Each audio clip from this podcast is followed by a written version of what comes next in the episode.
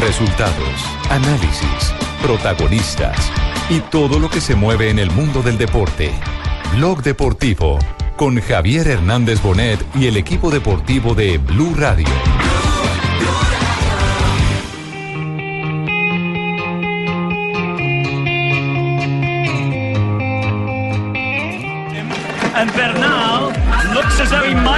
Time set by Richie Port. He's going to be the new leader and by quite a way.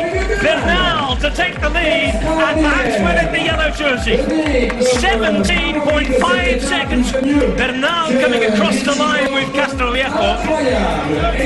But Egan Bernal is going to take the stage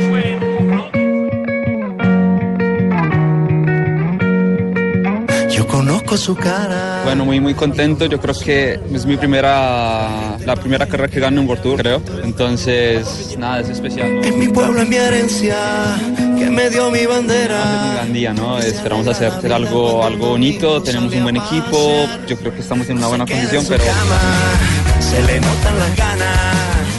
Y aunque no ha amanecido muy dijeron temprano. vaya a ciertos vatios y eso fue lo que hice toda la subida yendo a los vatios que sabía que yo podía hacer, ¿no? Ya cuando me dijeron Richie lleva nueve segundos más, en suele reinar.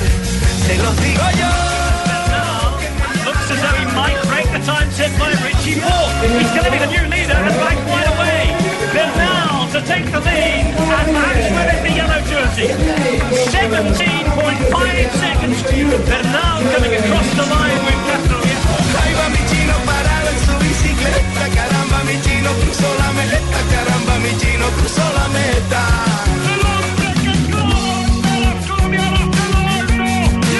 Yo conozco esa cara y conozco su alma. Que no hay gente más buena que yo haya visto en otro lugar. Mañana va a ser un gran día, ¿no? Esperamos hacer, hacer algo, algo bonito, tenemos un buen equipo, yo creo que estamos en una buena condición, pero también es difícil, Roglic es- Se los digo yo, que me lleva el llanto.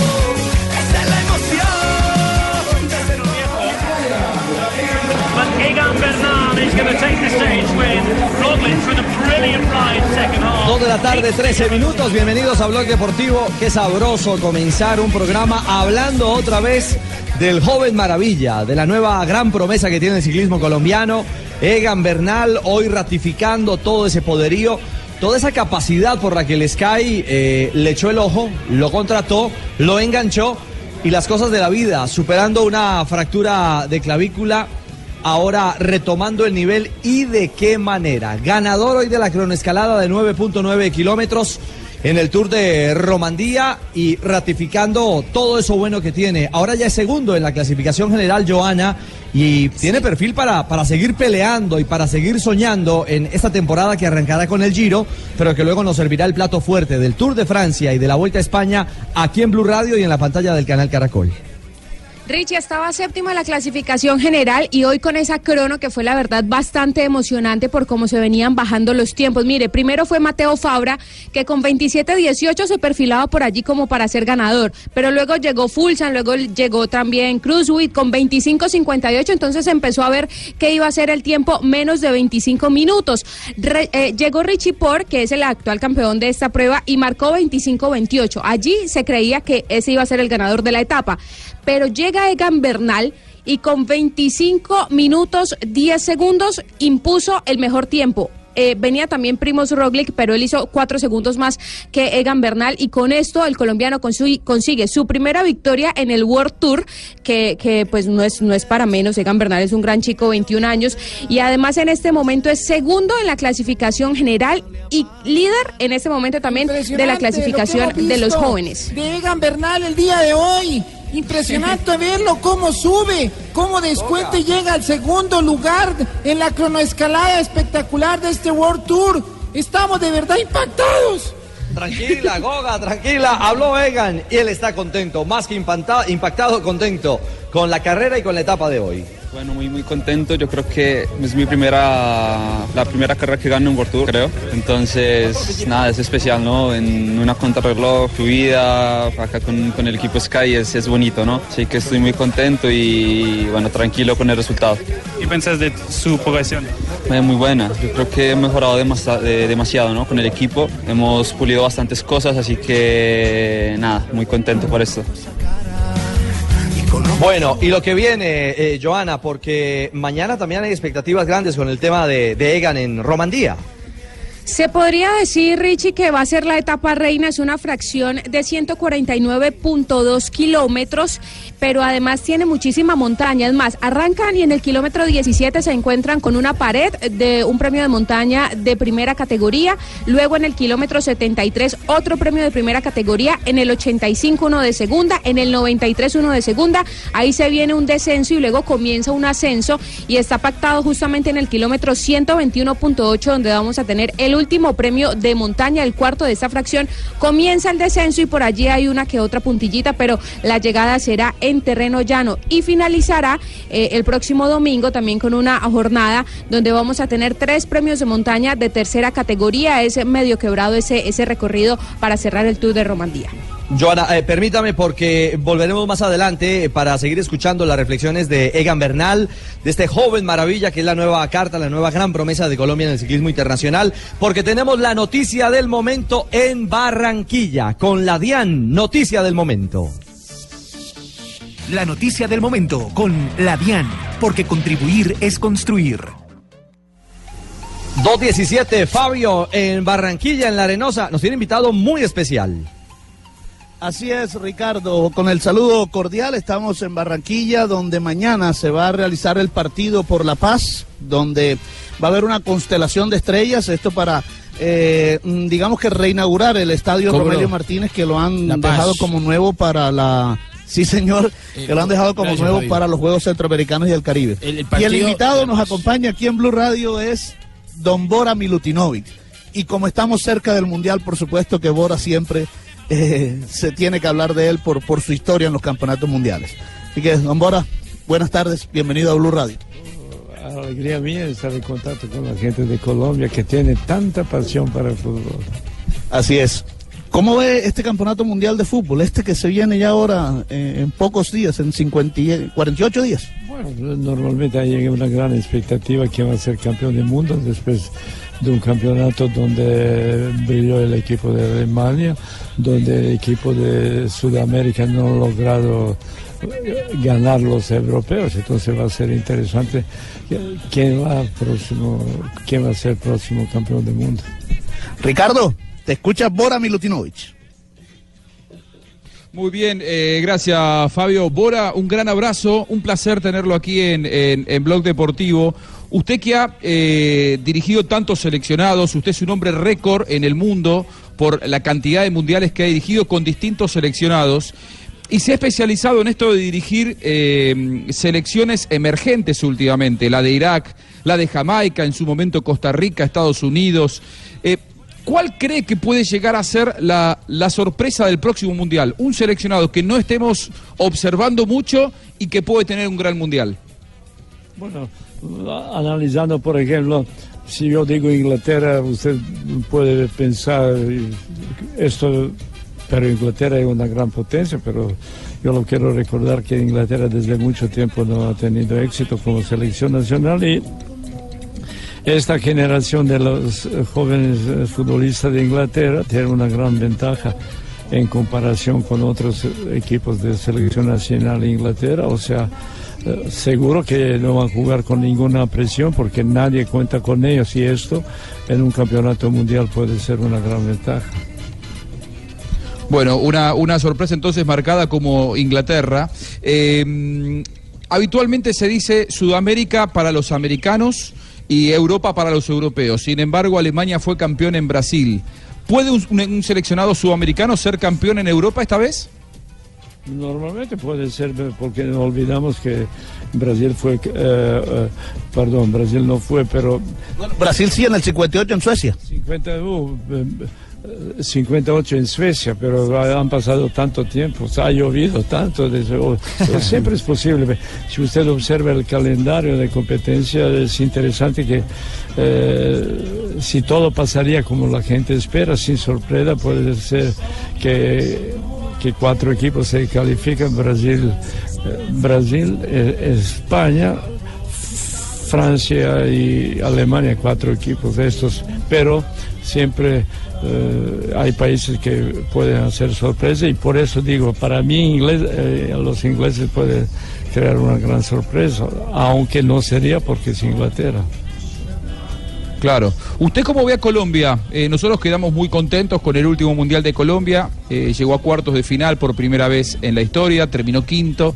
¿Qué, ¿Qué Mundial espera de Colombia? Con Falcao, que no pudo estar en Brasil y que ahora sí estará en Rusia.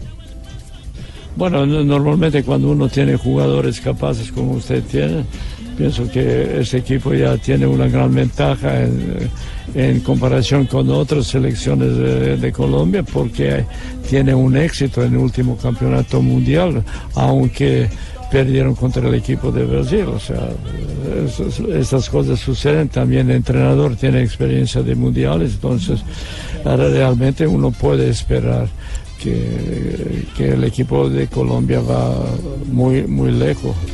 Tiene jugadores, debe soñar, tiene una, una, una afición increíble y entonces todo es posible, aunque pienso que, como le dije a esos cuatro equipos, que Francia, España, Brasil y Alemania tienen más posibilidades.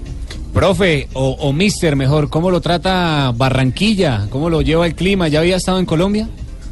Pues es por primera vez, es uh, un mundo maravilloso. Mira, yo pensaba que conozco el mundo, pero ahora después de estar aquí en Barranquilla, después de estar en el partido de ayer noche, me, me doy cuenta qué pasión tiene la gente, es un ambiente extraordinario. Aunque el color del equipo no me gusta mucho, ¿sabe por qué? ¿Por qué? ¿Por qué? El rojo y blanco, ¿por qué? Porque yo soy blanco y negro, partizan de Belgrado. Es, estrella roja. Es, estrella roja, pero yo he tenido normalmente muchos amigos que han trabajado en fútbol de Colombia, por ejemplo, Secularas, que estaba en Santa Fe, después Veselino, eh, Vidinich, Popovic, toda esa gente que influyó en el desarrollo del fútbol. Entonces, verdad, ahora me doy cuenta. Eh, ¿Qué fue la razón que ellos hablaron así tan bonito del país de ustedes? Acá también estuvo Dragan Miranovic. ¿Sí lo, ¿sí lo conoce? Bueno, eh, solo por los nombres, pero uh, Veselino, Popovic, Chekularas, uh, esos son la gente que conocía bien porque eran de mi generación y de mi tiempo. Eh, te habla José Néstor Peckerman eh, de acá del programa. Eh, bueno, yo Señor Peckerman, le quiero felicitar una cosa. Felicidades por ser campeón del mundo 91 uh, con la Argentina, esperando que, que logra éxito con, con, el equipo de con el equipo de Colombia. Ojalá. Eh, muchas gracias, de verdad que ese es el objetivo que tenemos para Rusia 2018 y contagiarle la alegría que nos expresa estarnos comunicando con ustedes. Lo felicito, tiene una voz extraordinaria, entonces que Peckerman no se preocupa, tiene, tiene, tiene, seguidores increíbles, lo felicito. Eh, muchas gracias, profe Bora o Milu, como quiera de llamarte. profe, eh, usted mencionó como favoritos a Francia, Alemania, España y Brasil. Argentina no, lo, no lo ve entre esa baraja, porque quería preguntarle, pues un equipo que tenga Messi, digamos que debe estar siempre ahí en ese radar. ¿Usted qué opina? Bueno, normalmente, como por ejemplo, podemos tener tantos ejemplos, el ejemplo de 86, donde el equipo de Argentina tenido Diego y se hablaba que el equipo que tiene Dino puede salir campeón del mundo, Argentina salió campeón del mundo, aunque pienso que aquella generación de jugadores eh, argentinos, eh, ¿verdad?, fueron jugadores sumamente capaces. Y entonces, por eso yo pienso que Argentina normalmente teniendo Messi, depende en qué forma pasa, puede aspirar, pero seguro que va a encontrar muchas dificultades por, por la situación que vive el equipo, por tantas cosas que uno no puede prevenir. Profe, usted ha disfrutado y ha vivido el fútbol por mucho tiempo. Es una pregunta casi que obligada. La aplicación del VAR, la tecnología para este mundial, ¿usted cree que va a beneficiar, va a hacerle daño al fútbol? ¿Cuál es su pensamiento? Si usted regresa algún tiempo, por ejemplo, había equipos que se eh, calificaban para mundial sin méritos, o sea, se lograron, se aceptaron goles que eh, fueron cometidos, eh, hechos después de, las faltas. Entonces, yo pienso que vivimos en un mundo diferente de 20 y 30 años, donde electrónica puede, la magia de imagen puede ayudar a la gente, entonces ¿por qué no utilizar esto para que sería uh, más equitativo? O sea que verdad eh, las equivocaciones de árbitros no pueden influir. Profe, lo saco un poquito de, de los seleccionados eh, y nos meto en más clubes. La Champions League. Hay cuatro equipos, dos equipos se cree que ya dieron un paso importante. ¿Cómo esta, ¿Cuál sería para usted esta final de la Champions League y el posible campeón? Bueno, ahora es mucho más fácil hablar, más hablar después del resultado que logró Liverpool 5-2 contra Roma y después que Real Madrid ganó Bayern München eh, 2-1.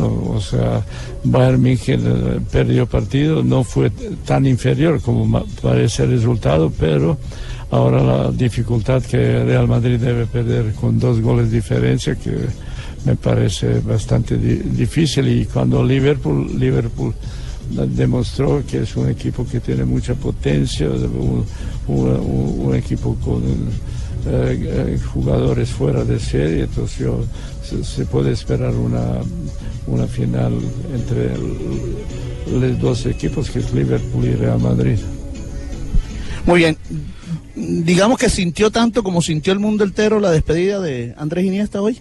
Bueno, eh, cuando se va uno grande, eh, siempre es triste, pero uno debe aceptar y debe ser feliz que vivió en época cuando vivió uno, eh, jugó uno de los grandes jugadores españoles. Por ejemplo, yo tengo suerte ahora, estoy compartiendo mi tiempo eh, con Xavi, que también fue un jugador extraordinario, entonces uno aprende mucho y qué bueno que una país, un país como España tenía jugadores tan, tan, tan grandes como ellos dos. Y dieron ejemplo cómo uno debe, qué uno debe ser en la cancha, fuera de la cancha, son los grandes deportistas. Bora, eh, Iniesta se fue para, para China, Mascherano está en China, eh, hay muchos grandes futbolistas en el mundo de Europa que se van para, para China a terminar su carrera y algunos también se van jóvenes. Usted dirigió la selección de China. ¿China se puede transformar eh, en, en los próximos años en una gran potencia mundial? ¿O es un negocio paralelo que en realidad nunca va a terminar eh, poniendo al seleccionado chino al nivel de las grandes potencias?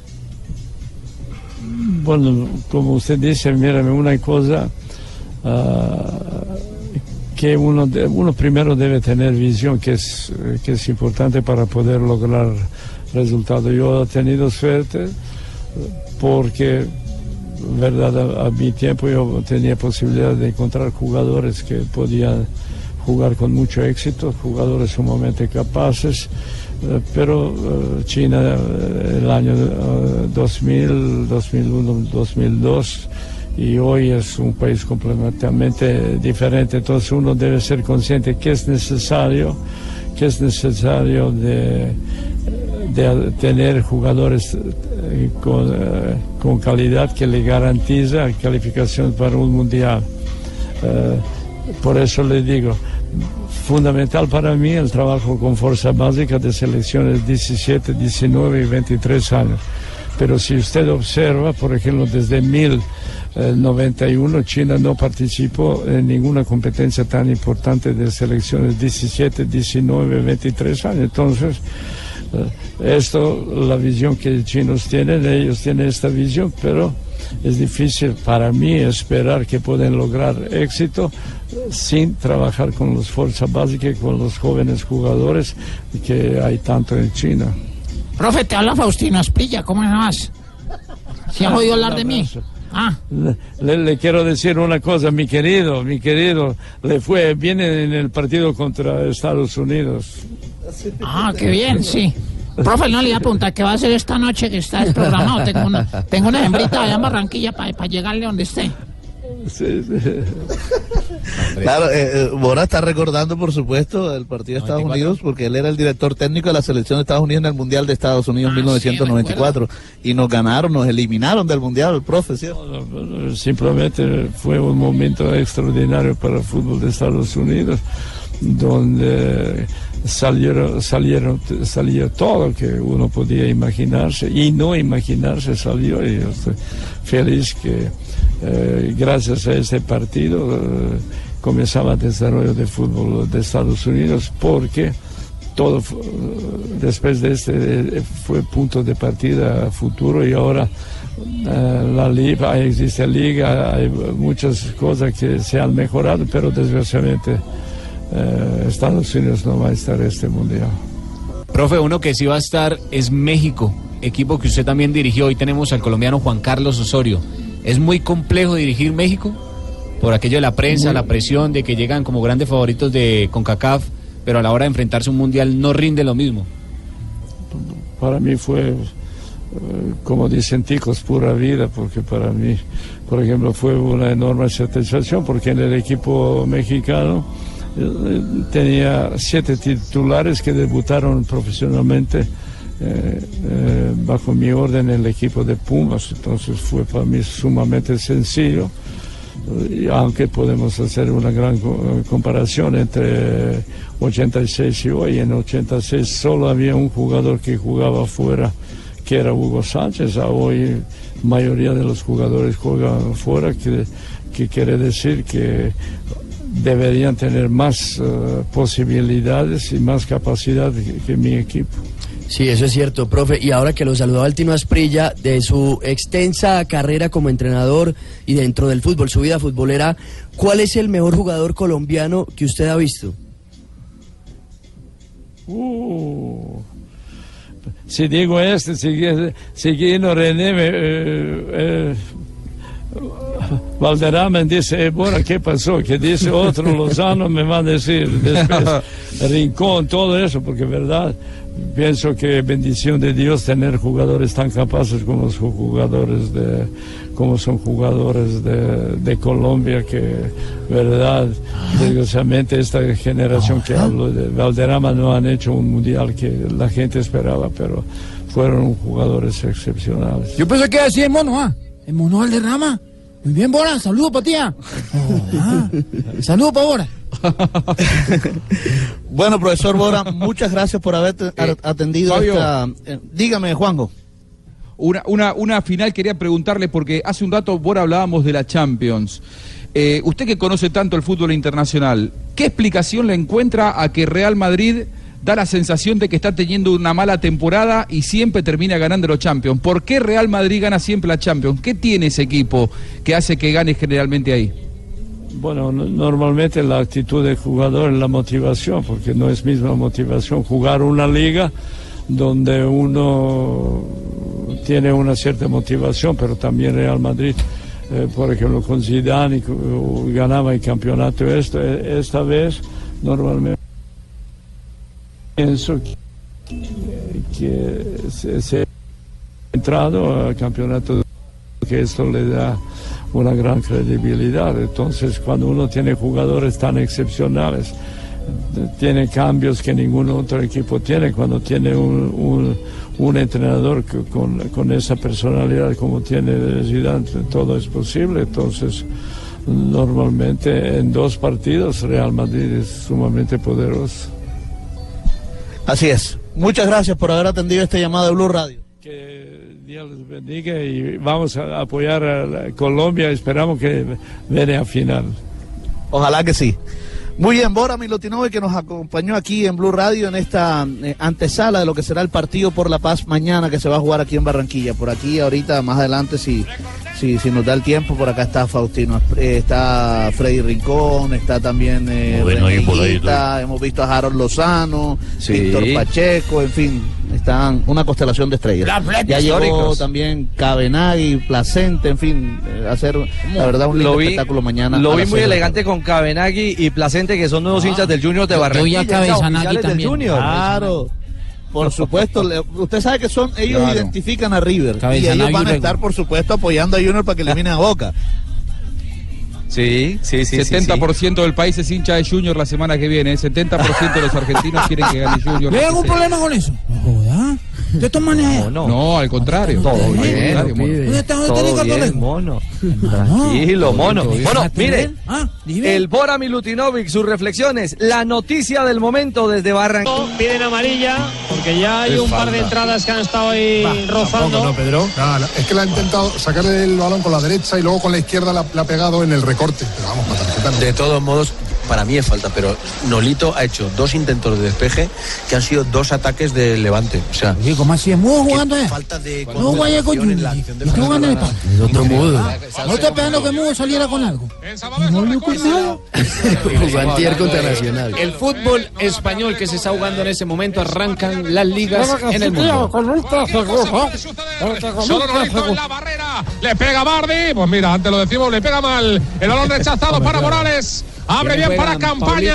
Va a hoy? recibir. En este momento se enfrenta Levante y Sevilla, minuto 41, el partido está igualado 1 a 1, inicia la fecha 35 en el fútbol español. El gol de Levante lo marcó Roger, él puso arriba a su equipo en el marcador y después lo igualó Carlos Fernández para el Sevilla, el delantero titular hoy, jugador de 21 años de las inferiores del club. Vamos con un golazo espectacular eh, que dio Levante. Y el Sí, Sevilla que ha Colorado. empatado con un espectacular. ¿Cómo está mi querido Richie? Eh, muy bien, Colorado, ¿cómo va la vaca? Muy bien, señor, engordando y con las ubres llenitas. Oiga la que no está de bonita. Muy bien. ¿Y Muriel por lo menos está como alternante, Pablo? Está en el banco de suplentes Richie, el delantero de la selección Colombia. El que no está hoy convocado es Jefferson Lerma por suspensión. Llegó a 15 amarillas y no está en la formación del Levante. Ya le han Increíble. sacado 15 amarillas en Y esos- 24 partidos. Señores, esos son dos, esos dos son dos hombres que hay que tener en cuenta porque hacen parte de la estructura fundamental de la posible eh, ruta mundialista, ¿no? Tanto Lerma como Muriel. Ahora, eso le juega en serio, ¿eh? Eso le juega en contra, Richie, porque un jugador que lo amonestan tanto en un mundial te, te queda fuera. 15 de 24 amarillas es muchísimo. Dos amarillas en un mundial es no jugar al siguiente. De cierto, es es cierto. Y- del fútbol. Uy, Gerardo. De eso usted sí que sabe. Y, y la verdad es que son tendencias que la gente o los técnicos también tienen en cuenta. Son esos pequeños detalles, Juanjo, Seguro. que marcan la posibilidad de que alguien esté dentro o fuera de un campeonato mundial. Sí, porque la FIFA cada vez más, y esto Rafa eh, seguramente alguna vez nos podrá explicar mejor, la FIFA cada vez más es, es puntillosa con el tema de, de- cuidar, sobre todo en las competencias FIFA, de cu- cuidar en los mundiales a los habilidosos, de que sea un fútbol cada vez con menos roce en los mundiales. Entonces, un jugador que tiene tendencia a ser amonestado, seguramente eh, es un punto en contra para estar en la lista. Bueno, lo veremos entonces. Sí, dígalo, Pablo. El Sevilla, recordemos esa victoria en Old Trafford contra el Manchester United por Champions 2 a 1. Desde ese día no ha ganado ni un solo partido del equipo español. Eso fue el 13 de marzo. De ahí en adelante se han disputado nueve partidos con este de hoy y no ha podido conseguir una sola victoria el equipo de Vincenzo Montella. Bueno, pesadilla sevillana entonces a esta altura en la Liga de las Estrellas. A propósito, Liga de las Estrellas que tiene novedad porque Iniesta lloró Iniesta ha dicho adiós. Un día histórico y triste para los seguidores del Barcelona. Tío, sí, tío, pues os comento, tíos, que estamos de tristes aquí en España por la retirada de, de Iniesta, uno de los grandes referentes del fútbol español, del Barça, y bueno, tío, esperando ver eh, cuál será su futuro, que obviamente será China, porque dijo que nunca iba a enfrentar un equipo en un equipo europeo al Barça, ¿eh? Estamos compungidos, tío, ¿por qué no vienes y me arrullas, Richie? Vamos. Ven y me consuelas Raquel, para que yo deje esta tristeza. Raquel, el Ah. Barcelona le rindió, le rindió homenaje a Iniesta, ¿no? Sí, señor, le prepararon un video en el que dicen Infinito Iniesta jugando con el símbolo y con su camiseta, la número 8. ¿Te ves como capitán y organizador del primer equipo del Barça dentro de unos años? Hombre, ojalá sea así, pero aún falta mucho. Pero estoy trabajando paso a paso y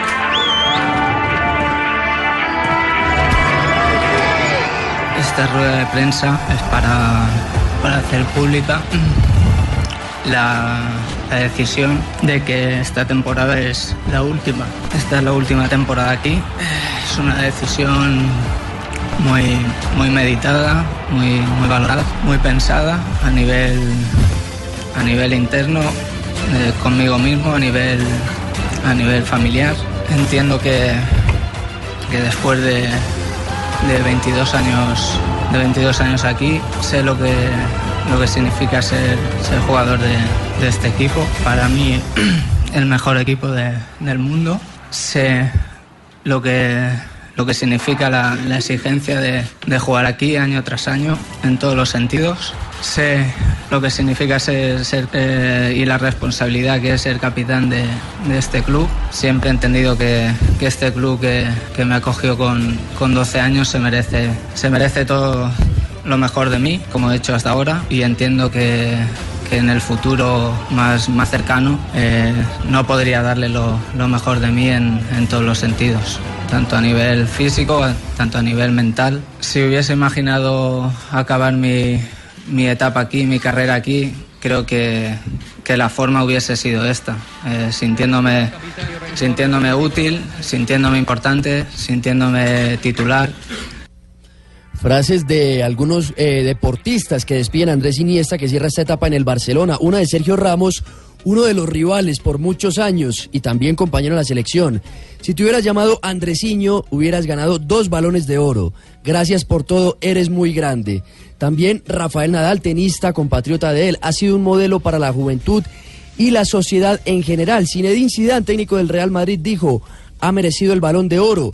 No es solo del Barça, es del fútbol. Iker Casillas, ex arquero del Real Madrid y compañero de él, campeones del mundo juntos con la selección española en 2010, dijo, ha sido un placer disfrutar de tu fútbol y compartir vestuario contigo. Juntos ganamos el más bonito, por separado, máxima rivalidad siempre con el máximo respeto. Y Fernando el Niño Torres de Atlético de Madrid dijo, también será una gran pérdida no verlo en la Liga Española.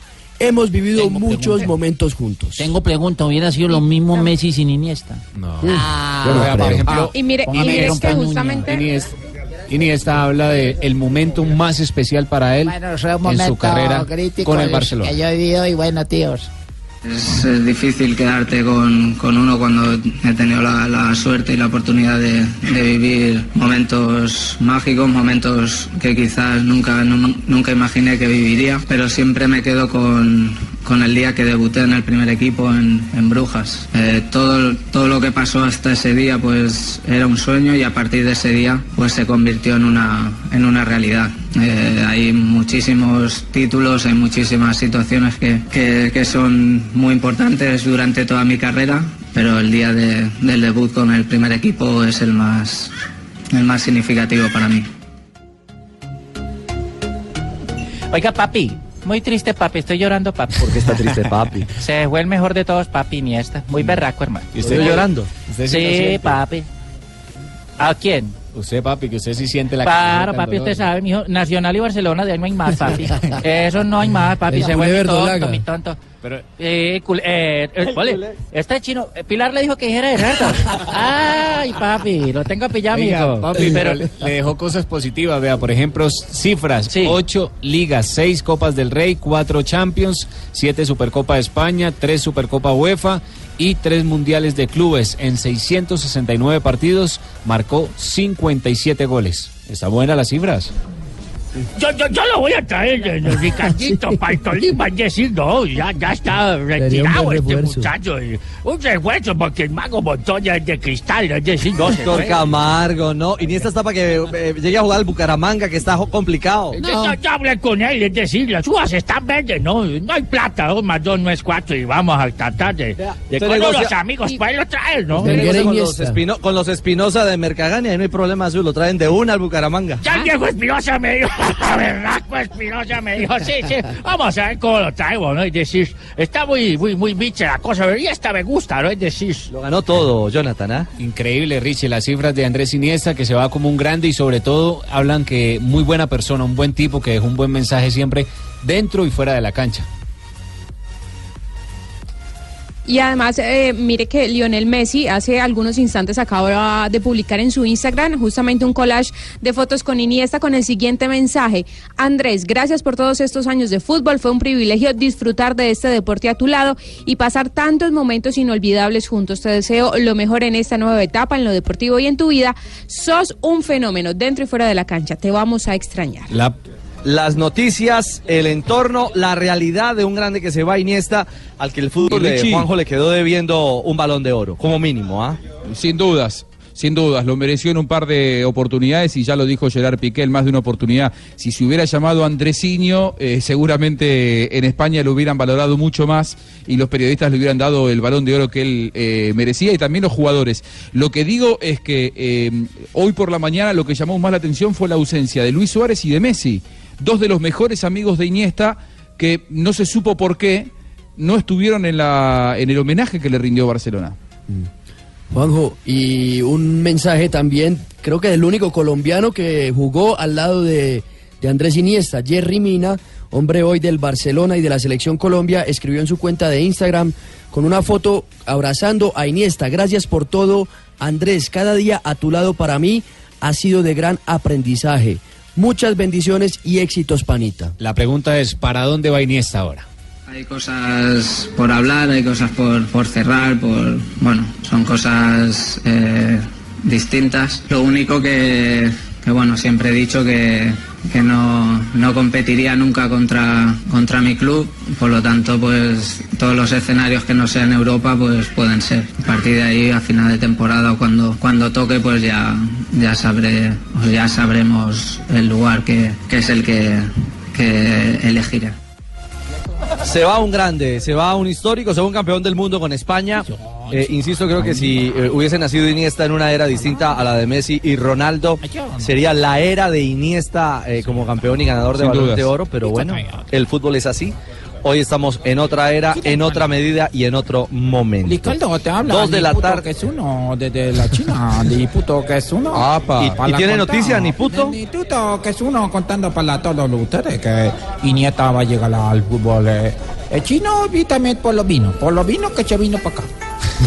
Ya, pues, Estamos Niputo. contentos, Niputo, que es uno, informando para Blog Deportivo. Mil gracias con este contacto eh, asiático 251 pausa Richie. en Oriente. En. Tranquilo, dilo Juanjo. No, que hay una información de último momento que llega desde Oriente. Eh, otro grande que se fue. Hace un rato, te diría hace cinco minutos, Maradona renunció como técnico de Alfuyaira. Hoy su equipo se jugaba la posibilidad de ascender a la primera división del fútbol de Dubái. No lo logró, le empataron sobre la hora con un gol, el que puede verlo en las redes sociales, véalo, porque un gol increíble que le hacen al arquero. Y hace cinco minutos Maradona renunció. Imagino que, obviamente, que en el fútbol mundial no causa un gran revuelo porque es un equipo menor de la segunda división de Dubái, pero tratándose de Maradona es una noticia. Se fue Maradona, lo habíamos dicho, ¿no? Se va Iniesta, se va Maradona, se van los duros. Todos compartieron conmigo, lo desteté a todos, papá. No me diga. Estuvieron todos conmigo. Maestro. Hoy la otra noticia importante para Colombia, aparte de Egan, la da el Junior de Barranquilla. Así que, ¿el primo de Cheito está por ahí o sigue en. Guayabao? Aquí estamos ya, pues, pasando guayabo y feliz hermano porque bacano, nos fue bien ayer ya, bacano. Sufrido, ¿no? Óigame, Fabio, Sufrido, ¿cómo nos ya. cambia la vida? Eche, canta, Junior Fabio, canta. Con, con un pie, canta, con un pie afuera y ahora Boca padeciendo porque gana Junior y chao, clasifica el equipo de Curramba. Eche, Fabio, ¿te quedaste o mío no? Fabio, despierta la maca. La maca, Fabito, Fabio. Fabito. Por- por- Diego Caña, saludos. no. va a dirigir al Jones de Barranquilla, Fabito. No, no, que estaba conversando Espere que está acá con. Víctor Danilo Pacheco. No, no, estaba conversando acá con Víctor Danilo Pacheco un, un rato. Ah, pues metámoslo en eh, el diálogo, charlemos con, con Pachequito. La letra. Señor Víctor Pacheco, póngase eso ahí en el. Oye, ¿cómo así? Póngase Oye, Víctor, ponte tú esa vaina ahí en el... No joda. Ya, ya, ya está escuchando Víctor, Ricardo. Ah, bueno. Eh, Pachequito, hola, Ricardo Rego, ¿cómo estás? Un abrazo. Igualmente, Ricardo, todo bien, gracias a Dios. Eh, como buen barranquillero y como buen juniorista, contento con la victoria del tiburón. Eso, eso no lo dude, aunque muchos no creían en, en el Junior nosotros los hinchas, los que queremos este club, sabíamos de que, que mientras había una luz podíamos y bueno, ya hoy gracias a Dios dependemos de Junior nada más, no dependemos de más nadie. Una, una inquietud, yo sé que mis compañeros tienen muchas preguntas para hacerle, Víctor, de la actualidad del Junior, de selección, del camino al Mundial, pero, pero respóndame esta, ¿qué tiene Julio? ¿Qué tiene Julio Octavo que llega, toca y reordena la casa? Es, un- una persona que sabe mucho, conoce el ambiente, conoce, conoce el club. En estos días lo, lo escuché decir que conoce tanto a, esto que levanta una piedra y sabe lo que hay abajo en, en- la sede. O sea que eh, la gente le cree y bueno, ojalá, ojalá de que de que el equipo siga por mejorando el nivel. Yo creo que los últimos dos, tres partidos que jugado, creo, el profe, eh, le he visto una mejoría y- y comiencen, bueno, lo que pretendíamos era que las grandes figuras, los referentes, volvieran a su nivel, lo que es el caso Teo, que me gustó contra Nacional. Ayer el ratico que entró también me gustó, lo veo como más suelto y, bueno, Chará también lo veo bien. Y esperemos de que el equipo en general todo muestre esa categoría que tuvo Fabito el, el semestre pasado. Víctor, eh, te mando un abrazo, soy Juanjo Buscalia desde Argentina, va Boca para allá, eh, eh, el, el próximo lunes seguramente va a estar en Barranquilla. Imagínate la expectativa que genera el partido, va a ser una final, eh, porque prácticamente el que pierde queda muy complicado para la clasificación. ¿Cómo debe tomarse Junior ese partido para eh, imponerse a Boca? Son rivales conocidos, jugaron hace poco, pero imagino que el partido será distinto. ¿Cómo lo imaginas vos? ¿Qué tal, Juan? Un saludo muy especial. Y, nada, como tú lo has dicho, son finales, de ahora en adelante son finales y, nosotros sabemos del, del poderío, de la grandeza del equipo que va a enfrentar Junior. Boca es un equipo histórico y, y, y estoy seguro que Junior lo va a tomar como tal, como un partido importantísimo. O sea, para los dos equipos no hay mañana. Junior depende de ganando, ganándole a Boca, clasifica. Igual Boca si gana, yo creo que se mete ya en la otra ronda y va a ser un lindo partido. Ojalá de que, como estoy seguro, la gente que acompaña este, a, a Junior y, y- y el equipo pueda hacer un, un gran partido. Este, este, yo soy Ruperto Me Enamora, es un argentino más. Eh, quisiera preguntar, como la otra semana voy a acompañar a Boca, entonces quería ver si Pachequito me puede dar apoyar en la casa. Original del argentino, Acá, Víctor. acá, acá tienes tu casa, papá, a la orden. Ay, eso es lo que me gusta de los colombianos.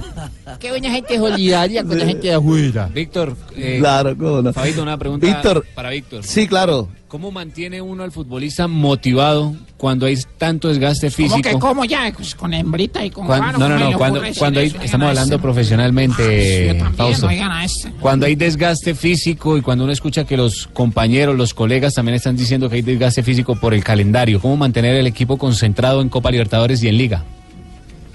Eh, la motivación. Yo creo que hoy en Junior está motivado. Eh, sabe de que, de que es una oportunidad muy linda. Eh, uno cuando va a enfrentar esta clase de rivales, esta clase de torneo, eh, uno se olvida del cansancio. Claro que va a costar, al final de- de- del partido de pronto lo van a sentir, pero no va a ser tanto. Cuando uno está motivado, estoy seguro y conozco muy bien al profe, que es un técnico que, que sabe mucho, habla, habla mucho, trabaja mucho y, y el, y el grupo le, le cree que es lo importante. Víctor, para terminar, mañana se va a ina- reinaugurar el estadio Romelio Martínez. Y usted no tuvo profesionalmente la oportunidad de jugar en ese estadio, pero sí con las selecciones atlánticas. Usted marcó eh, un hito en, la, en las selecciones atlánticas y ese era el escenario. Verlo así de nuevo, ¿qué significa? No, es un gusto, es un placer, Fabito. Yo creo que ver ese estadio con, eh, como está ahora da un placer. Yo tuve la dicha y la fortuna de, verlo cuando apenas estaba en mi inicio a nivel de selección atlántico, que lo disfruté y ahora al verlo así, no lo voy a disfrutar profesionalmente, pero lo- mañana esa reinauguración espero que la gente nos acompañe. Sabemos que es un lindo espectáculo y, y nos vamos a divertir. Oye, ¿usted habla de mono? ¿Es mono? No joda. Un saludo para ti, hermano. Carlos Alberto. ¿Cómo estás tú? Carlos Alberto, ¿y ahora vas a venir? Ya voy para allá. Ya voy para... ¿A ti no te parece que hay mucho pelado marica por ahí?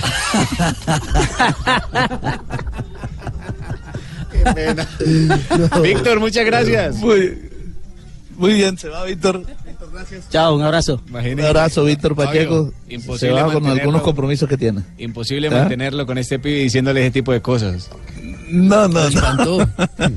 Bueno, Fabito. Sí, sí. ¿Por qué de ahora? No meten huevo. huevo. No. No, pibe. ¿le parece si vamos a un minuto de noticia y luego desarrollamos todo el tema del Junior de Barranquilla? Lo que tú quieras. programa es tuyo. Muchas gracias, pibe. Un minuto de noticias aquí en Blue Radio. Blog Deportivo. y gana una falta. El atacante reconocido internacionalmente, Teo Gutiérrez, juega y Junior. El balón en control de Jimmy Chará que eleva la pelota. Cuidado, viene Junior. Está Luis Carlos. Gol de Junior. Gol de Junior. Luis Carlos Ruiz. La paró en el área. Centro de Chará. Lo descuidaron. Descuidaron a Chará. Luis Carlos la bajó. Luis Carlos le pegó. Y Campos nada pudo hacer. Gol de Junior. Gol de Junior, gol del equipo Tiburón. Pierde Alianza Lima 1-0 en 15 del segundo tiempo. Golazo de leche Gloria. Bueno, ahí con tono peruano, eh, por supuesto con la amargura, Inca, eh, la manera como eh, relataron el gol que significa el salvavidas y el buen momento de lo que hablaba ahora Víctor Pacheco justamente aquí en, en Blog Deportivo. Pero ya, hablando justamente de lo que pasó en la cancha, Fabio, eh, ¿qué- ¿qué tanto mejoró este Junior? ¿Qué tanto eh, se encuadra la ilusión de pensar que frente a Boca se pueda significar el camino a la clasificación? Eh, por supuesto que mucho, Richie, y, y le explico por qué. Eh, es cierto que la Alianza Lima, digamos, no es un rival de peso. Es cierto que la Alianza Lima no puso mucha resistencia, pero, pero Junior le pasó por encima en Lima y acá en Barranquilla. Pero el equipo de ayer, de anoche, se vio mucho mejor se vio más suelto. Ayer en el semestre, por ejemplo, no habíamos visto eh, a Charay y a Teo juntarse nuevamente. Cuando entró Teo, los vimos, como se dice, los vimos chateando nuevamente. Eh, y esto ilusiona. Porque eh, Junior ante Boca en la bombonera, yo creo que jugó un buen partido, pero le faltó, ca- careció de profundidad. Eh, ya este equipo parece que Julio se la está imprimiendo un poquito más y por eso hay, hay expectativa que, que ante Boca se pueda hacer un buen partido en el Estadio Metropolitano Roberto Meléndez. Ayer Juanjo. Julio Avelino Sí. Comesaña, Ajá. le iba a decir Avelino que ayer Comesaña. Julio Avelino Comesaña se fue feliz.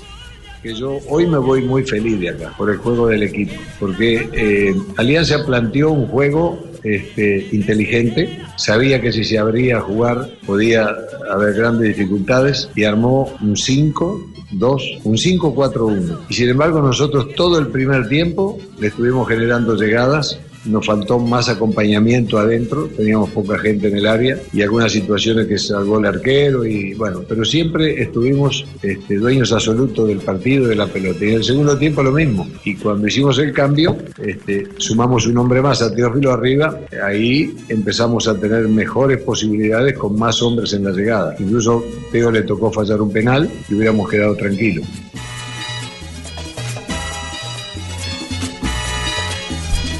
Bueno, ahora solo falta esperar el partido de- del próximo miércoles que le podría dar la clasificación eh, al Junior a la siguiente fase de la Copa Libertadores de América. Algo que no se esperaban muchos, es decir, no se esperaban después de los resultados en los dos primeros partidos, donde cayó 3-0 ante el Palmeiras y después ante Boca Junior un gol por cero. Y fíjense que ahora revivió, resucitó nuevamente este Junior de Oye, Barranquilla. Fabio, tengo todo listo para la próxima semana, ya ve, todo, todo, ya. Para que sepa, ya. Perfecto. ¿Qué tiene? ¿Pero qué, tiene? ¿Qué es permiso en todo? la casa, llave, pide permiso que nos vamos dos días, después de que jugamos contra Boca. Dos días de parranda, llave, por cuenta mía. Imagínese. Van a amargar a Le Ruperto. acepto la invitación. Fabito. Fabio, y nos vamos con Ruperto, me enamora. También se van a llevar a Ruperto. Ay, muchas Es que, es que- es que porque, es que porque Ricardo eh, eh, encontró un compinche en los tres cuartos de cancha con la gambeta, que es un, un, eh, un patrimonio personal para poder tocar, eh, que, que, que, que- que- que- porque que- que- que toca la pelota de primera, ubica un espacio, ocupa un espacio y, y, y- y repentiza eh, sobre la marcha, es una cosa que, que- que- que- que te permite llevar a otro nivel el equipo. ¿ah? Venga, profesor Trastel, eh, eh, Comesaña le dio recomendaciones al equipo. Claro, ya era hora eh, para, para ir ajustando, afinando. Eh, que salgan los laterales, eh, que, porque, que, que- que se proyecten, que toquen, eh, que, que manejen la bola de otra de otra forma, que sea una sincronía total de, de- de un equipo que... Escuchemos a que- Comesaña. Ayer, después del partido con Nacional en la cena anoche, le dije que siempre el aprendizaje es doloroso. Cuando no hay dolor, uno no aprende nada. Y entonces, esas también son cosas que de estrategia que uno debe trabajar. Hay algunas cositas que se pueden hacer sin ensuciar el partido, sin mostrar que está haciendo tiempo, sino jugando. Seguir jugando y, tomar algunas decisiones. Pero claro, es- es- este es un equipo noble, un equipo limpio, un equipo no pega patada, no, no protesta juega y juega y juega y juega y juega. Y bueno, a veces hay que, hay que jugar un poquito de otra manera para... Es, es saber discernir cuándo la situación requiere de un poquito de freno y de asegurar algo, nada más. Bueno, a- alegría Fabio Juniorista y un trago muy amargo para Alianza Lima en esta Copa Libertadores. Así es. eh, eh, además, a mí me sorprendió mucho Alianza ayer eh, porque, porque Alianza tenía opción. Entonces yo creía que iba a haber una Alianza que venía a arriesgar algo y se metió atrás de una manera con un 5-4 como defendiendo algo, como defendiendo una clasificación, como si el empate le sirviera. Eh, eh, la verdad nunca entendí esa, esa posición de, de Alianza Lima y del técnico Pablo Bengochea. Al final, bueno, eh, aguantaron hasta que, hasta que Junior pudo anotar el gol en el segundo tiempo. Fabito, Oye, Fabito, Fabito. Dime, Pregunto Mike. por Teo, Fabito, Teo, el goleador, la figura de Junior Barranquilla, que tu papá no habló en exclusiva para hablar deportivo. Claro que sí, Teo habló porque Teo, mire, ¿verdad? entró en el segundo tiempo, le hicieron la falta, de la falta que él cobra viene el gol del Junior. Y Teo habló sobre este triunfo. que contento. Eh, Alianza es un equipo que mostró jerarquía en estos últimos partidos. Lastimosamente eh, no le salieron los resultados. Nosotros mostramos que somos un, equipo grande y que, bueno, podemos conseguir los resultados donde, ya nos daban por muertos. Ahora Dios nos ha puesto ahí de segundo. Sí, son dos torneos que jugamos. Eh, lastimosamente jugamos dos partidos seguidos, pero eh, eso es fútbol, hay que asumirlo de la mejor manera, con altura, eh, no quejándose de nada y demostrando dentro de la cancha. Así que este es un grupo muy unido y que quiere cosas importantes. Lo más importante es que el próximo partido vamos a tener la oportunidad de, de mejorar y sacar un resultado interesante. Sí, Teo, porque mira, en este momento Junior con ese resultado de segundo, líder es Palmeiras con 10 puntos, segundo Junior con 6, tercero Boca que suma 5, cuarto Alianza Lima con un punto por esta situación. Es que Ay, yo- Junior yo- ganándole a Boca en Barranquilla ya se mete en la próxima Yo, yo, instancia. ya, ya yo me siento preocupado porque tengo mi corazón dividido en dos. ¿Ah, sí? Sí, ¿Por yo qué? no sé si es le van Ah, a mira. Junior o a, o a Boca. Porque yo, yo tengo mi Pero si efecto usted es argentino. ¿Verdad? Si Sí, usted es argentino. con Juan. Usted es porteño, ¿por qué va a ser Pero, la pero hincha sabe que yo, Barra Junior? tú sabes que yo tengo mi corazón No, colombiano. igual yo le aclaro algo, ¿eh? Yo soy argentino y no estoy con Boca, claramente. la No, al que contrario. Pero está conmigo. No, no, yo estoy con Junior. Yo estoy, con- yo estoy con Junior. la Junior, viene, vamos, claramente. Junior, o Junior. Nuestro contrato. ¿Cómo, cómo sería en, en, eh, venga, eh, cómo sería Juanjo en, en, en bonaerense Junior tu papá? Lo demás vale. Lo demás no vale nada. Junior, tu papá. Junior. Lo, lo, mamá, lo, lo, lo demás vale nada. Ay, Cuidado, ¿De qué te acordaste? ¿De qué te acordaste? Vos, vos sos eh, Ave María. Junior, tu papá. Eh, Ave María, Ya. Juan Gonzalo Yuyeimi. Ya, te- te- ese te- va a ser te- Ahora, Richie, ¿te puedo hacer una muchos. consulta? Sí, claro. Quiero hacer una consulta. Eh, si a Junior le va bien, eh, ¿le conviene al fútbol colombiano? Si a Junior le va bien, le conviene al fútbol colombiano. Claro, le va bien en la Copa. fútbol colombiano. claro. Sí, claro. ¿Por qué lo pusieron a de- jugar un, un- un miércoles? ¿Por qué lo pusieron a jugar un miércoles? Es increíble. Yo te digo, cuando yo contaba el, el caso aquí en la Argentina, que el rival de Boca la semana que viene tuvo que jugar la final de ayer, porque ayer era una, era una final. eh, Sí. Habiendo jugado 24 horas antes el torneo colombiano, no lo podían creer. locura. Creían que era.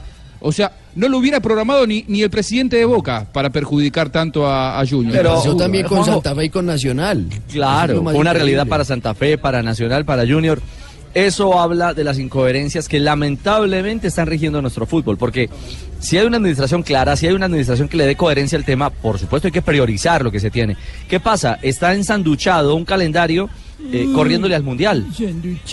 No, Leider. No, no, no. Es- eh, eh, está muy apretado el calendario y por eso no hay tiempo para aplazarle a nadie nada. Pero es una injusticia porque, porque a nivel de competencia en, en juego limpio no tendría por qué. Richie va a terminar Claro, el 9 de junio el torneo colombiano. Creo que es Una el que más se demora en acabar. 9 de junio. Y el problema es que lo que hoy es una dicha puede terminar siendo una amargura para los hinchas del Junior. Claro, claro. Por, por una razón muy sencilla, porque mire cuándo va a terminar el torneo. Eh, casi 20 días después de que los jugadores de Selección Colombia o que van a participar en el Mundial se tengan que ir. Y Junior tiene la posibilidad de llevar dos jugadores al Mundial. Uno es Jimmy Chará con Colombia y el otro Alberto El Mudo Rodríguez con la Selección de Perú. Fíjese que no estoy ni siquiera metiendo a Teo. Ni a Ajá. Cantillo. ¿Cómo Ni a está la tabla de este grupo? ¿Cómo está la tabla de posiciones en el grupo del Junior? Palmeiras es líder con 10 puntos, este es el grupo 8, segundo Junior que tiene 6, tercero Boca con 5, Cuarto Alianza Lima con apenas un punto. Bueno, aguardaremos entonces. ¿Cuándo es el juego contra Boca en Barranquilla? El miércoles 2 de mayo a las 5 y 15 de la tarde. Será una fiesta y una verdadera final la que tendremos eh, justamente Ahora, con ese duelo que seguro estará aquí en la frecuencia de Blue Radio para toda Colombia a través de blueradio.com. Dígalo. Sabés que aquí en la Argentina hace muchos años empezamos a escuchar cumbia inspirados en la cumbia colombiana, eso lo sabés. La cumbia colombiana es la originaria de un montón de, de réplicas en todo. No lo bien, Pablito, de que nada, mucho en. Argentina. La cumbia, que es la No, cumbia es así. Que traque No, yo que no, compuse no. muchos títulos, papá. Tano. Una no. cosa es la cumbia, otra la cumbia la cu- villera. Claro, la cumbia villera es otra cosa desagradable, pero la cumbia eh, que se escucha en la ¿Qué Argentina pelotudeces está decís? inspirada- ¿Qué, qué, qué desagradable, No, viejo? Claro, no insulta al aire, esas cosas no se dicen. Mire, hay una canción, hay una canción, sí, sí, No, no, Fabito. no, te- termine, termine y le, le comento algo. No, que hay una, hay una canción eh, que es un clásico en la Argentina que se llama El Bombón Asesino. Le voy a mostrar la canción original, El Bombón, Asesi- bombón asesino? y- Sí. Escuche, el, El Bombón, Bombón Asesino, es Asesino. una cumbia tradicional de aquí. Oye, pero a palo seco, no joda.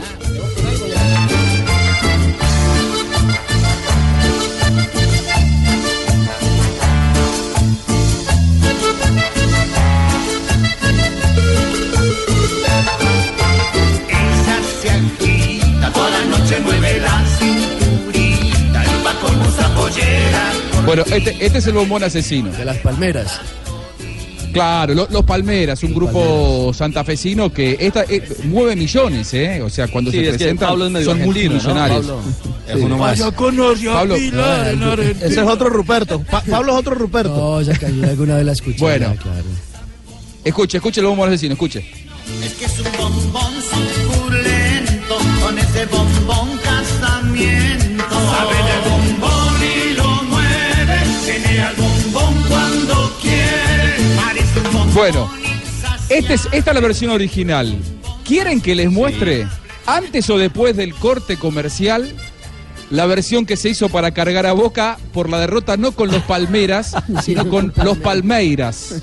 Los Están Palmeiras. los Palmeiras. que- Será después de la pausa, Juanjo. Guardémosla. ¿Esta es alusiva a, a- a una chica, a- como dicen ustedes en el sur, a una mina?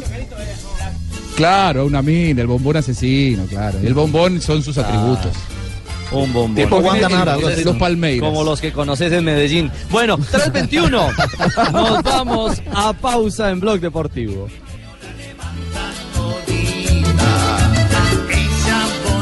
Con pinturas Zapolín, Jonathan. Sí, señor. ¿Por qué tan serio? Porque es pintura Zapolín. Claro, con pinturas Zapolín puedes ser todo un experto en pinturas. Visita www.pintarefácil.com y descubre lo fácil que es pintar y decorar. Y vuélvete todo un profesional en pinturas. Algo profesional, algo serio, Zapolín. de buena calidad. La pintura para toda la vida. Un producto Invesa. Qué lindo.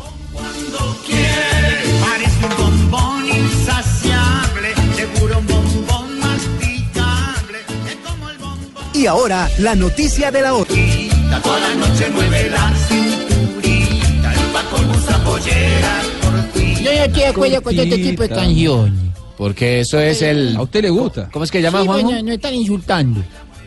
No, pero El bombón asesino. El Ah. bombón asesino. A ver, súbale al bombón asesino a ver qué tal suena. A ver, vamos con el bombón asesino, vamos. Bombón asesino. No, no, no, no se le voltea a nadie. Con ese bombón. Con ese bombón casamiento. Juanjo, ¿y cuál fue la versión que le sacaron a Boca Juniors? La bombonera asesinada, el nuevo hit de todos los que no somos de Boca en la Argentina y que espera una victoria de Junior el miércoles que viene en el Metropolitano. Escuche el nuevo éxito de la cumbia argentina. La bombonera asesinada. Llegan desde Brasil los grandes de la cumbia brasileña, los Palmeiras, con su nuevo tema, La Bombonera Asesinada. Los Palmeiras. Ella es poquita, ya no podrá ganar la copita. Y pa' colmo tiene a las mellicitas, no lo salva ni la pimientita. Ella es poquita, baila, se menea, también se excitan. Y el Palmeiras le hace la colita, la copita se va a la mierdita. Boca tiene el toto destruido, los garotos se lo rompieron todito, porque TV ya no es más Carlitos y a Rossi lo empoman toditos. Boca tiene el toto destruido, los garotos le rompieron todito y el Palmeiras le hace la colita de los que te pasa boquita. Se comieron dos. Ay, no quiten él. Ah. Ay, cómo me hacen sufrir esa mañana. Una falta de. Y con la izquierda. Lo salvó el fútbol español, Ruperto. de las piernas. Y Racito para el 2-1. Marca el José Luis. Morales pone arriba al Levante en 74 minutos, que le gana 2 a 1 al Sevilla, que ya cuenta con Luis Fernando Muriel en el terreno de juego. Hace dos minutos había ingresado el colombiano y su equipo está cayendo 2 a 1 como visitante en este momento por la fecha 35 de la Liga Española. El comienzo de la jornada del fútbol español, no marcha bien el equipo de Luis Fernando Muriel Juanjo. Increíble esa canción. ¿De quién, quiénes son los artistas? ¿De quién es el éxito? no sé de quién es el éxito. Son los Palmeiras, esos, eh, eh, esos audios virales y que hoy por hoy eh, furor en las redes sociales en la Argentina es tendencia los Palmeiras con la bombonera asesinada en un fin de semana en el que Boca puede ser campeón en el fútbol argentino. Pero hay tanta bronca con lo que fue la presencia de los Palmeiras en la bombonera el, el miércoles, el, el martes, mejor dicho, que la verdad que nadie puede. ¿Eh? Y sí, la verdad que un poquito sí, pero bueno, eh, veremos qué pasa. Guillermo no Un sabe poquito, todavía no si va a poner a los titulares o si los va a guardar para la final del miércoles. El partido Qué contra complejo. Junior en, en la Argentina, a pesar de que Boca puede ser campeón el domingo eh, visitando a Gimnasia, el partido contra Junior es tan importante que Guillermo está pensando eh, para el domingo eh, aunque haya vuelta olímpica, poner a los suplentes, porque hoy por hoy, si, Bo- si Boca se queda fuera en la Libertadores, nadie va a disfrutar la Superliga. Imagínense la importancia que tiene y cómo lo disfrutan del otro lado la gente de River, que ayer volvió a ganar, que ayer volvió a tener a Juan Fernando Quintero importante. Si les parece, Jonathan, les muestro lo que eh, dice en este momento la prensa argentina sobre Santos Borré y sobre Juan Fer Ah, bueno, esta la- entraron desde... Está la otra orilla, ¿no? La otra la esquina, donde están felices, la, la de River. Claro, de- del lado de River, el equipo casi clasificado. Va a estar viajando también la próxima semana a Bogotá para jugar Claro. contra Santa Fe, pero con el equipo sacando un puntito Juanjo. en el Campín, River se clasifica, sí. Es que, es que fíjese que la, digamos que el futuro de los tres grandes de Argentina también depende de los equipos colombianos. O también el futuro de los equipos colombianos también depende de los tres grandes de Argentina, porque eh, Boca con Junior, Santa Fe con, con River. River. Play y también Independiente, que también va a jugar con eh, Millonarios. Con Millonarios, eh, sí. Son tres, eh, sí, exacto. Son- son tres llaves. equipos, los tres grandes de Argentina con los tres grandes de Colombia. Sí, sí, sí, sí. La verdad que eh, River es el que está más tranquilo. Boca está complicado. Se juega una final en Barranquilla. Independiente parece el más complicado de todos, porque ya te diría que no depende de, sí mismo Independiente. Em, para la semana que viene, River espera poder contar con Juan Fernando Quintero y con Santos Borré. eh, no sé si como titulares, pero sí formando parte del plantel. River irá a buscar la clasificación a Bogotá. Escuchen lo que dice la prensa argentina. ¿Por qué por ahora Santos Borré y Juan Fernando Quintero no son titulares en el equipo millonario? Es cierto, ayer no ha jugado bien River, se acomoda con los cambios, le sienta bien ese rato que junta Quintero con Palacios y hasta te diría con Borré, que se entiende bien. ¿Por qué no juegan de entrada esos muchachos? Bueno, ¿Sabes por qué no juegan entrada? Ayer lo explicó Gallardo y coincido totalmente, Horacio. Son jugadores que rinden mejor cuando ingresan con el rival un poco más cansados del partido. Quintero, sobre todo sobre todo. Quintero. Quintero. Eh, Quintero, sin ese. Porque yo 10 millones de acá y me peleé Él me dice de Borré. Yo No, Borré no sé, porque 20, Borré es un jugador. eh, 20 minutos y te aseguras que una Pero va- Borré En un Eh, costado de la necesita. Borré necesita, Borré juega muy sobre la línea de la, de la última línea rival. Necesita ¿viste? a veces Quintero queda en Palacio. offside. Necesita un jugador que en River los dos más capacitados o que más lo han aprovechado hasta ahora o que más lo conocen por entrenar para el mismo equipo son Quintero o Ezequiel Palacios, que son los que le meten esa pelota filtrada, como se dice ahora, esa pelota en profundidad, Horacio, porque el pibe pica bien en diagonal. Muy bien, Juan Fernando Quintero ayer entró, eh, fue el socio ideal de Piti Martínez, River volvió a ganar, River está invicto. Lo malo, le cortaron la racha a Franco Armani. Eh, se transformó la de Franco Armani ayer, y este no es un dato menor, en la octava mejor racha de imbatibilidad en la historia del arco de River, lo cual eh, realmente no es poco, pero iba para, para mucho más. Llegó a los 620 minutos sin que le hagan goles, quedó detrás de un tal Amadeo Carrizo, de un tal Ángel Comiso, de un tal Marcelo Barovero, del Pato Filiol y de Hugo Gatti, nada más ni nada menos, así que no está nada mal para hacer su primer semestre en River. Estoy seguro que va a tener muchos más. Y justo el, Y- el gol se lo marcaron en tiempo de adición, Juanjo, cuando ya estaba por Sí, sí, había, había una bronca en River, Pablo, con eso, porque claro. la verdad que River había hecho un buen partido y en el último minuto se distrajeron, cerraron el partido antes de tiempo y, y Emelec les, les descontó. Escuchemos a Juan Fernando Quintero. Eh, Juanfer va a hablar en este caso de lo que significa para River este triunfo y lo que significa el grupo también. Creo que nada, soy del grupo, soy de River y pues bueno, agradecerle a los compañeros que hacen que todo pase más fácil y estoy muy feliz, estoy eh, muy contento y quiero eh, aprovecharlo, ¿no? es mucho mejor entrar en el segundo tiempo para vos, ¿te sentís cómodo entrando en el segundo tiempo? A ver, parece raro, parece raro, pero tres meses en River, me estoy acoplando, estoy muy contento, estoy muy feliz, he aprendido mucho, cada día mejoro más y nada, los minutos que sea, sean 90, sean 5, sean 10, los quiero aprovechar al máximo y quiero agradecerles a los compañeros. La gente lo ama a Juan Fernando Quintero, también a Santos Borré, pero sobre todo a Juan Fernando Quintero que muy rápidamente eh, pudo demostrar que se adaptó al mundo River y, y demostrar su jerarquía. Juanjo, es que ¿Qué estoy, dice Juanfer? estoy viendo la calificación de Juan Fernando Quintero por el diario Ole, lo califican con siete puntos, solamente Prato lo supera que tiene calificación de ocho y dicen de Juan Fernando Quintero, atrevimiento para encarar, desde afuera es un gran futbolista y la gambeta en el área es decisiva, mientras que, mientras que a Rafael Santos Borré sí lo califican con cuatro porque desperdició dos goles por sus malas definiciones, dice el diario Ole de la ¿Le fue mal a Santos? Pero ese Borré. Ay, a mí también me No, no, ese Borré, rato. ese Borré. Quédese tranquilo. Sabés que eh, cada vez que entra Juan Fernando Quintero le, le- le aclara el panorama a Gallardo y hoy lo que se habla es eso, que Quintero por ahora es un futbolista que demuestra su jerarquía entrando desde el banco jugando la última media hora. Estoy seguro que si sigue así rápidamente se transformará en titular. La gente lo adora y así recibe el cariño del público de River. Juan Fernando Quintero.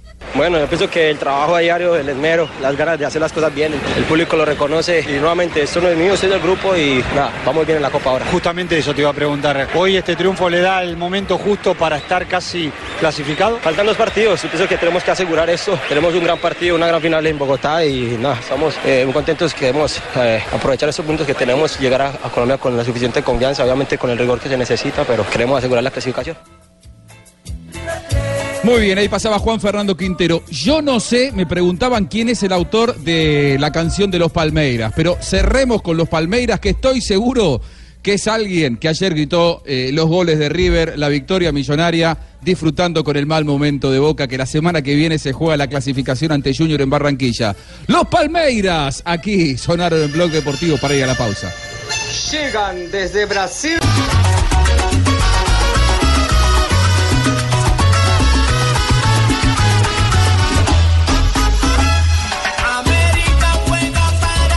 Tres cuarenta de la tarde y ganó la mechita, ganó el América de Cali y están Ay, felices. yo te venía porque mi corazón se pinte así, yo también yo de- del corazón así como de esa tierra, porque yo allá Sí, donde, sí, donde sí. yo conocí a doña Joana. Ah, sí, por En eso. el De Buenos. Aires, Cauca, ¿no? Aquí cerquita. Sí, en el Alfonso Bonilla Aragón, recuerdo muy bien, ahí te conocí, un día que llegaba a Boca y estábamos allá todos los, los hinchados.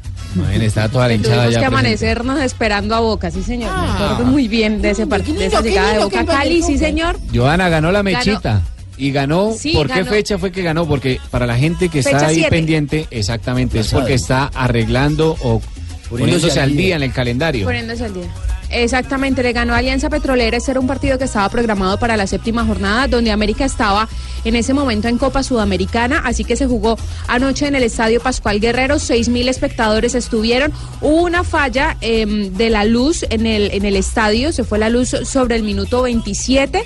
Eh, fueron aproximadamente ocho minutos mientras se restablecía eh, las luminarias, pero no fue propiamente del estadio, sino que fue algo que ocurrió eh, en ese sector, no fue propiamente un daño en el estadio. Y el América de Cali, pues la verdad, bastante discreto en este partido. Empezó perdiendo en el minuto 45 más 2, ya estaban en la edición. Eh, Branjicán remató después de una pérdida de balón de Danilo Arboleda y con eso se fueron al descanso 1 por 0 en un primer tiempo bastante feo para el América de Cali. En la parte complementaria, dos pelotas quietas salvaron al equipo de Pedro Felicio Santos eh, de irse con la derrota. El primero fue un tiro de esquina, minuto 53. Lizarazo, que jamás cabecea en esta oportunidad, le cayó el balón, cabeceó, marcó el primer eh, tanto con el América de Cali en su cumpleaños número 27. Y luego Juan Camilo Angulo marcó un golazo de tiro libre, como ya está acostumbrado sobre el minuto 70. Y Pedro Felicio Santos, el técnico del América de Cali, que sumó una nueva eh, victoria, dice que no se desespera por la clasificación y que espera que su equipo responda para entrar a los ocho. Se isso vai, vai chegar, não sabemos. Futebol é jogo a jogo. Vamos mirando, vamos mirando. Domingo temos mais uma partida que queremos ganhar, né? e depois outra, depois outra, depois outra. É assim, dia a dia, com ganas de vencer. Se chega ou não, no final, hacemos las contas. Joa, todavía tiene opciones el América de clasificar, ¿no? Tiene que ganarlo Tiene los tres nueve partidos, puntos claro. en disputa. Mire, el domingo a las 6 de la tarde con Once Caldas en el Estadio Palo Grande. El miércoles recibe a Medellín, o visita a Medellín mejor, en el Atanasio Girardot y cierra el fin de semana con Equidad aquí en el Estadio Pascual Guerrero. Si llega a ganar esos tres puntos, llegaría a esos nueve puntos, llegaría a 29 y tendría posibilidades de clasificar. Matemáticamente todavía tiene vida. Joana, Juan Camilo Angulo lleva en esta temporada dos goles, ¿verdad? Dos goles, eh, sí señor, y los dos, por supuesto, de tiro libre. Y mire, lo curioso es que ayer sí. Ricardo Jerez, Ricardo Jerez eh, se lanzó justamente al palo izquierdo, que fue donde lo mandó Juan Camilo Angulo, y es justamente lo que explica en este momento el lateral del América de Cali, y es que ya los arqueros lo han analizado. Los arqueros ya me estudian mucho, ¿no? Y por ahí saben que eh, mi virtud es por encima de la barrera. Pero bueno, lo vi ubicado ahí y sabía que él me iba a dar un paso y gracias a Dios pude marcar. Para eso se trabaja, ¿no? Uno siempre quiere aprovechar esa virtud y la pelota quieta sabemos de que pueden desequilibrar partidos y gracias a Dios fue la oportunidad y pude marcar. Bueno, lo importante era sacar la jerarquía y darle vuelta al marcador y eso es lo que hicimos. Bueno, eso es Y por lo el más lado importante escarlata, es ¿no, que no alcalde? mejoraron el vandalaje. Eso fue lo Toda mejor. la gente está yendo al estadio. Pero seis mil personas, muy poquitas ayer. pero seis mil Sí, personas muy es mucho el daño que pueden hacer. Se comportaron bien, que es lo importante, claro. Así sean 500 que se Yo verdad veo esa gradería vacía y me. Así sean 500 personas que se comporten bien. Joana, esto fue por fecha número 7, ¿verdad? Sí. Pero hoy arranca para el Deportivo Cali una nueva jornada. La 18. La 18 exactamente va a ser ante el Bucaramanga. Hoy va a ser el partido número 100 del Deportivo Cali jugando en su regalo estadio partido dar por darle. la liga. Los vamos a pelar en el cumpleaños. Pingo, pues ¿cómo le parece que el Deportivo Cali no ha perdido en su estadio, por lo menos en este semestre? La verdad ha sido un fortín el estadio, el estadio de Palmásica. No, yo solo le estoy diciendo las. Ah, pues las, estoy las diciendo. estadísticas. Son datos y hay que darlos, Pingo. Bueno, bien, pueda. Adelante.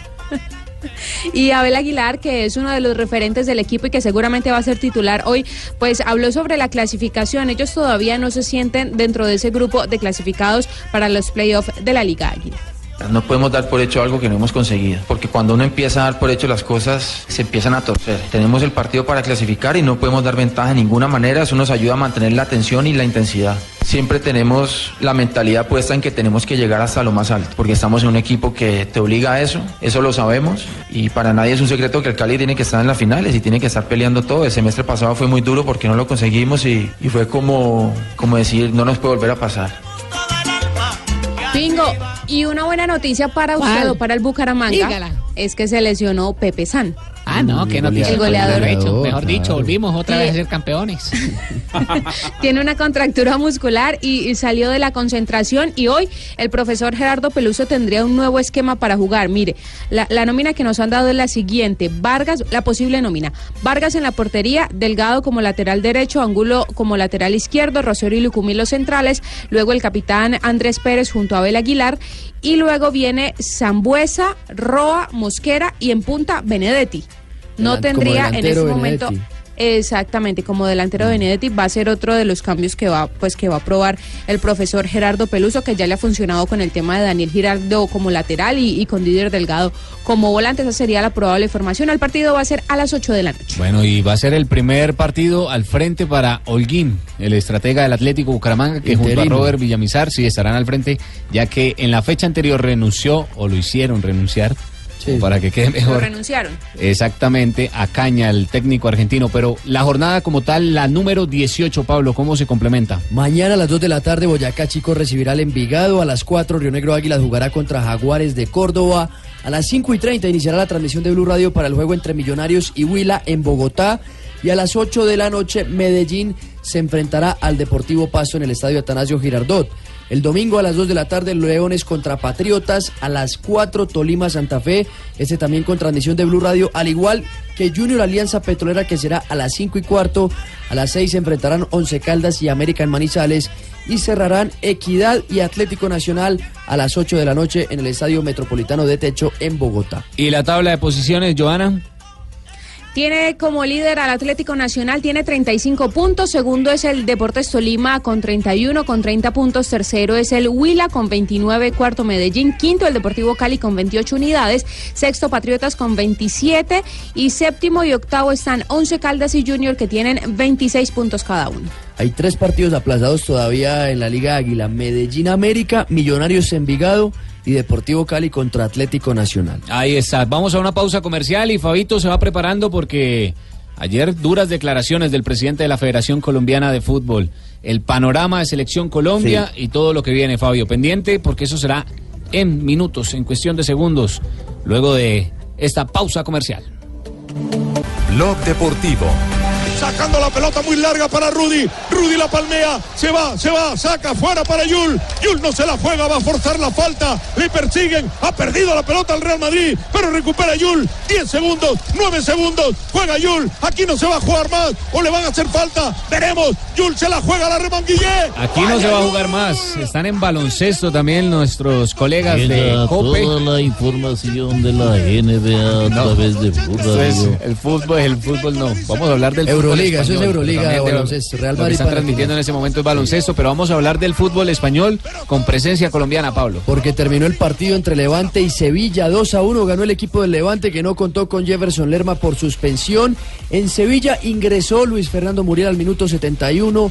2 a 1 terminó el partido para el Levante que hoy fue local. Con ese resultado Sevilla es séptimo con 48 puntos. Está en zona de repechaje de Europa League. Y el Levante ya definitivamente Salva la pudo categoría, ¿no? salvar la categoría. Está en la casilla 16 con 40 puntos. El Sevilla ajustó nueve partidos sin ganar de manera consecutiva en todas las competencias. Cinco derrotas y cuatro empates. Increíble las cifras que consigue el Sevilla, un equipo que está peleando Champions, estuvo peleando Liga Europa, o sea, Ahora pelea por clasificar en los últimos años, sí, en los últimos años, los años más recientes, un equipo que ha sido protagonista en Europa. Juanjo, hay información de Mario Alberto Yepes, ¿qué se sabe del eterno capitán de la selección Colombia? ¿Te acordás eh, que hace no tanto tiempo, allá por el mes de octubre, hablábamos de la posibilidad de que Yepes llegara como manager de San Lorenzo Almagro? Sí. Se enfrió bastante esa posibilidad porque el dirigente que lo iba a acercar a Yepes a San Lorenzo era Marcelo Tinelli, que hoy está alejado del fútbol. Si San Lorenzo, dentro de tres semanas, termina el campeonato argentino, se clasifica a la próxima Libertadores de América, es decir, la del 2019, San Lorenzo va a hacer una inversión fuerte en su plantel profesional, lo va a reforzar y al primero que van a ir a buscar para que decida el criterio de mm, compra de jugadores es a Mario Alberto Yepes. Manager. Así que de aquí a, a 15 días vamos a saber si Yepes se viene a vivir a la Argentina como manager de San Lorenzo de Almagro. eh, y con un poder importante porque San Lorenzo se le ha venido abajo el plantel y necesitan eh, refundarlo y Yepes es la persona elegida para ser el manager. Vea, pues una buena noticia. Y continuando con hombres de Selección Colombia, o dirigentes mejor de Selección Colombia, ayer hubo declaraciones del presidente de la Federación, Fabito. ¿Hay partido o no hay partido de despedida es. de la Selección Colombiana?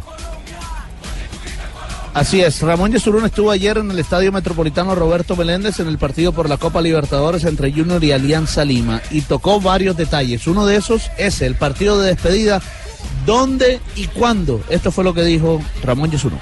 Estamos pensando en Bogotá, es una fecha un poquito complicada porque estamos estaríamos a menos de 48 horas de las elecciones y hay problemas pues de, de logística y eso hay que entenderlo. Eh, hasta ahora lo que tenemos pensado es eso y sería el día 25 de mayo y al día siguiente tenemos planificado que la selección salga derecho a, la ciudad de Milán donde será, se cumplirá la primera etapa los primeros 12, 13 días de, de preparación y luego llegaríamos a Kazán, la sede definitiva.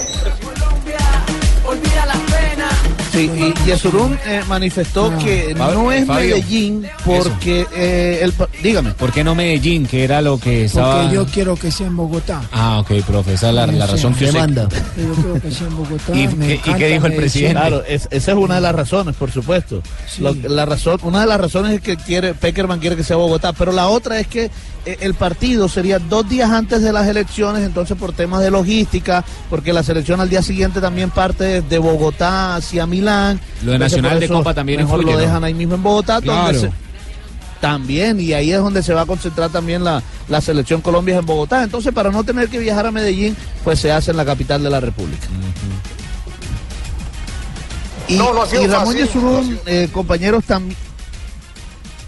Dale, Ramón dale. También habló sobre eh, el próximo rival de Colombia amistoso. Ya se sabe que el partido del primero de junio ante Egipto, pero no se conoce cuál sería el segundo rival el 10 de junio. Todavía lo están buscando. No, no ha sido fácil, no ha sido fácil. La idea que tenemos es que sea el día 10. Estamos haciendo tratativas para buscar un, un buen sparring, un buen rival. Eh, como les digo, no es fácil porque la mayor parte de los equipos que no van al Mundial pues se van de vacaciones, es entendible. Eh, pero bueno, en eso estamos y trataremos de, de finiquitar algo sobre ese particular. Bueno, ya hay candidatos ¿Ah, sí, para profe? estos enfrentamientos. Kuwait quiere la revancha. No. Sí, Eh, otra vez puede contra ser, Kuwait, eh, podría ser eh, República eh, Bahrein. No sé, de pronto. ¿Y por qué no buscan uno que esté en el Mundial, como Egipto, que es un buen rival? No, no, porque de pronto nos salamos. Ah. De pronto Isla Faroe también puede ser. Sí. Me- Mejor jueguen entre ustedes para Sí, que lleguen bien. Malta, algo así. Yo creo que es mejor. Sí, que no se te lesionen jugadores. Tenemos un picadito acá todos. Eso me parece bien, nos invita si quiere. Fabito, ¿de qué más habló el presidente? Bueno, y el presidente habló también, por supuesto, de estos partidos en 24 horas de los equipos Santa Fe, Nacional y Junior. Como los, los no fue equipos ajeno de Santa Fe. Nacional y Junior, seguro, ¿no? No, no, no, está hablando del presidente, de la Presidente. Federación Colombiana de Fútbol. Ah, pero presidente de la Federación Porque la gente Colombiana. se confunde y me quiere oír. Sí, sí, es verdad. Yo, yo pienso que no ha debido pasar. Yo creo que fue una, de pronto una falta de planificación. Asumo que puede haber sido de buena fe y que no hubo fechas, pero realmente esto no puede volver a suceder en el fútbol profesional, que tres equipos de alta envergadura que están compitiendo internacionalmente se les castigue jugando eh, eh, en 48 horas dos partidos. Bueno, ahí está cuestionando la Liga Colombiana, ¿no? El calendario, el cual está estipulado Sí. para los equipos que están fuera eh, disputando torneo internacional, Fabio. Así es, cuestionando incluso las decisiones del presidente de la DIMAYOR, eh, el doctor Perdomo. Y fíjese que se le preguntó precisamente sobre eso, sobre las decisiones que ha tomado Perdomo eh, y, lo que se rumorea tanto de, bueno, de la posible salida de Perdomo, de reuniones. Y fíjese que Ramón Yesurún dijo algo que eh, hay que leer entre líneas. Escuchen lo que dijo sobre ese tema. Bueno, es un tema que yo no quiero ventilar públicamente, pero que sí realmente lo estamos ventilando desde el punto de vista pues privado. Eh, en fin, miraremos, eh, miraremos a ver si hay que hacer correctivos, pues se harán correctivos, si hay que eh, cambiar algunas políticas, algunas cosas, pues se harán. Yo pienso de todas maneras que, que él actúa de buena fe y bueno, como les digo, pues es un tema que está hoy en manos de los dirigentes del fútbol y siempre tenderemos a, a hacer las cosas de lo mejor, de la mejor manera posible. Hombre, ojalá todo sea en beneficio del fútbol colombiano, ¿no? Porque nos están representando y cada avance de diferentes rondas, esto beneficia como tal al fútbol colombiano y también pues la gran ilusión es el torneo local. Entonces, ojalá y llegue una buena solución para nuestro balompié. Acaba de llegar quién? Ay, Dios mío. Ay, aquí estoy. Yo sí sentía esa mano. Mete la Está mano. pesadita la mano, ¿no, negrita? Mete la mano, saca y huele. Ay, ahora Pablo como baila. ¿Baila bien o baila mal? No, ese Pablo tiene No, un no, ritmo, no, un borracho cojo. Llegaron las efemérides. A ver, negrita, ¿qué trae para hoy? 27 de abril de 2018. Sí. En un año como hoy, pero en 1993, Mike Tyson acude a los tribunales acusado de haber violado a una mujer. El boxeador. Allí fue donde comenzó la caída de uno de los más grandes del boxeo internacional. En 1997, el tenista Andre Agassi. ¿Cómo, cómo? Muy bien. Andre Agassi. Uy, qué nivel. Estadounidense. ¿En qué idioma lo dijo usted? Qué pena. Andre Agassi, había un cuenta chistes que decía chistes de él, decía Agassi, Agassi. eh, Andre Agassi confiesa No, no. que confiesa que ha estado involucrado con las drogas y emprende una campaña en contra del consumo a nivel mundial. Buen ejemplo. En 2016, en la semifinal de la Liga de Campeones Atlético de Madrid, vence al Bayern de Múnich. De München. Como dijo Bora hoy, claro. Claro, Bora Milutino hoy me enseñó a decir el. Bayern de München. Muy bien. Eh, por un gol a cero, anotación de Saúl en un gran regate en el que deja varios jugadores tirados.